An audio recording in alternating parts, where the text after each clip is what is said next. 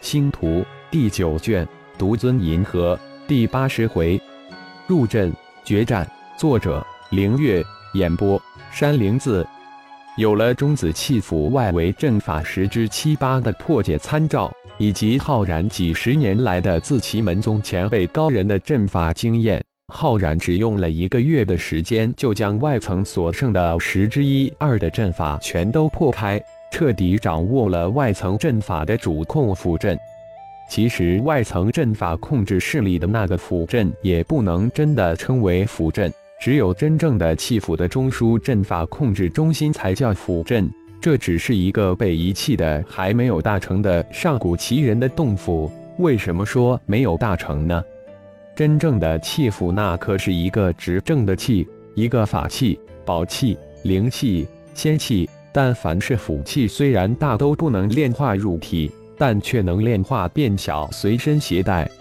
这个中子星太大了，直径一千公里，那有那么大的洞府？一气洞府，浩然突然心里一动，一气洞府就是未完成的洞府。如果完成了的洞府，那其人也就带走了，是不是可以理解成这个洞府只要真正的完成，将是一个真正的气府呢？上古奇人布置了一半就走了。如果自己阵法直到大成，那总有一天自己能完成整个切府的阵法炼制，完成上古奇人未完成心愿。浩然心里不禁一阵振奋。浩然完全控制了外层阵法辅阵之后，吩咐光明大祭司返回光明星域。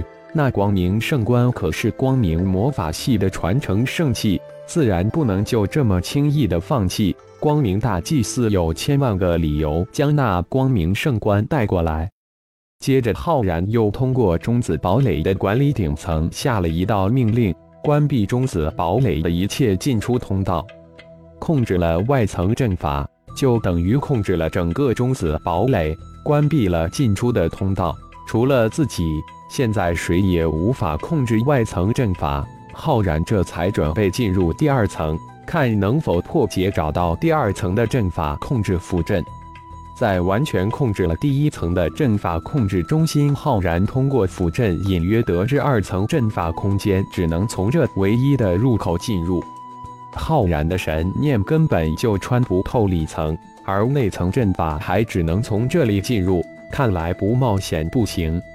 将小虫化身留在外层的阵法控制室，守护在控制室中，以防意外发生。浩然这里毅然通过外层控制中心的那唯一通道，闯入内层之中。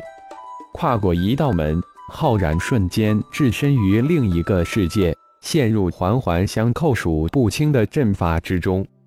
三个月后。星光光甲等五大势力的联合舰群，近四十万艘战舰铺天盖天的杀了过来。两大教廷集结的三十多万艘战舰摆开了阵势，七十多万艘战舰瞬间就厮杀起来。这场星际战争是大银河联邦成立以来最为壮烈、惨烈的战争，不是你死就是我活。两大教廷战舰群仗着身后有巨大的中子堡垒撑腰。可谓是英勇异常，而五大势力则想着中子堡垒里应外合，更是奋勇无敌，勇往直前。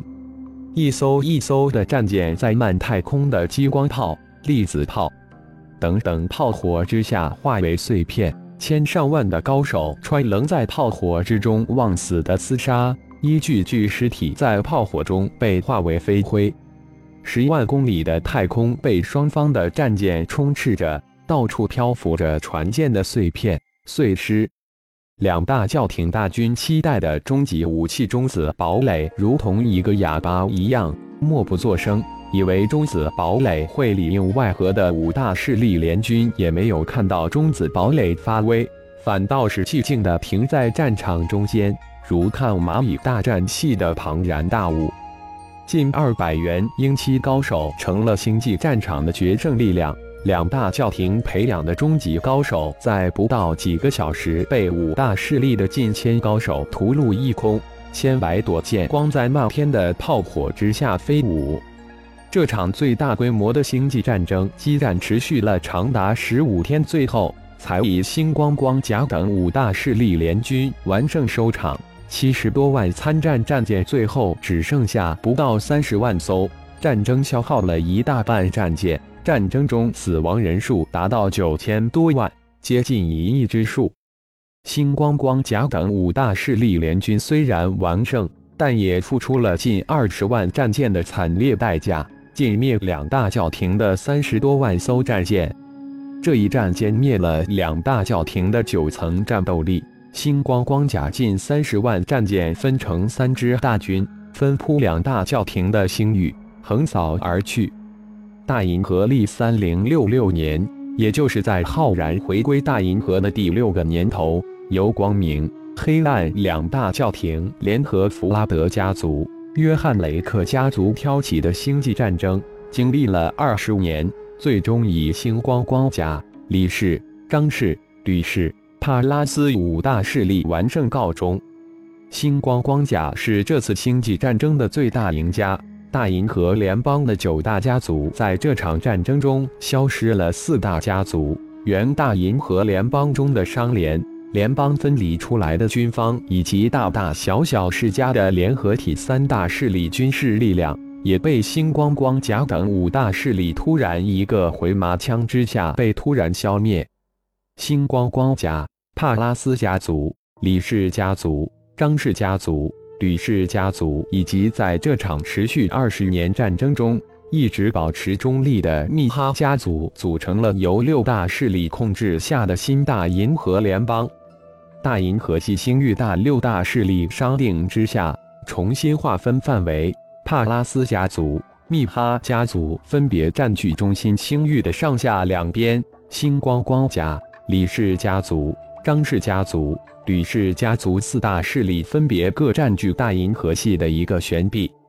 新大银河联邦虽然是联邦制，但却又不同于原来的大银河联邦。整个大银河却被六大势力划分为六大区域，六大势力各占一区域发展。六大势力如果没有变动情况之下，在今后几千年。甚至几万年里都各自在自己的划分区域内探索，因为每一个区域都足够他们探索千万年。光明、黑暗两大教廷的大祭司在光明、黑暗两大教廷家族灭亡后，带着两大教廷家族培养的科学家秘密投入星光光甲这个新势力之中。中子堡垒一直静静地停在星空之中。没有任何力量能破开他那近千米厚的防护层。大战结束后，星光光甲派遣了一队星际战舰驻守在中子堡垒的不远处。新大银河联邦成立后，还是一如既往的沿用大银河经年历。这一年，浩然的第二个儿子昊天在其母腹用待了整整六个年头才出来，出生就能说话。三个月就长成了正常六岁左右孩子的高度，聪明的吓人。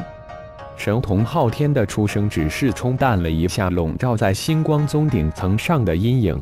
得知事实真相的沙娜立即带着昊天、闪电以及两头光翼飞狐返回星光光甲的首星。苏拉、沙娜、苏浩、浩杰、浩荣、血麒麟化身一家人静静地坐在小客厅里。气氛很是沉闷。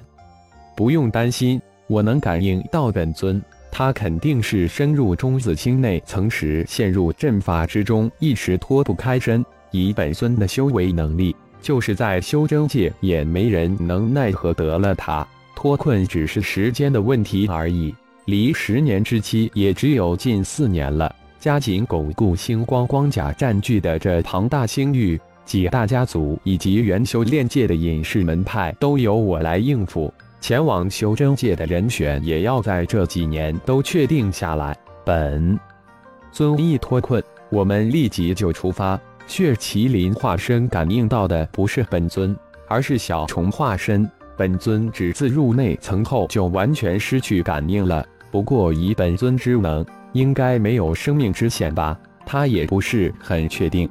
毕竟他不是本尊，他只是本尊的一个化身，灵魂的一个映射面而已，不能完全代替本尊。感谢朋友们的收听，更多精彩有声小说尽在喜马拉雅。欲知后事如何，请听下回分解。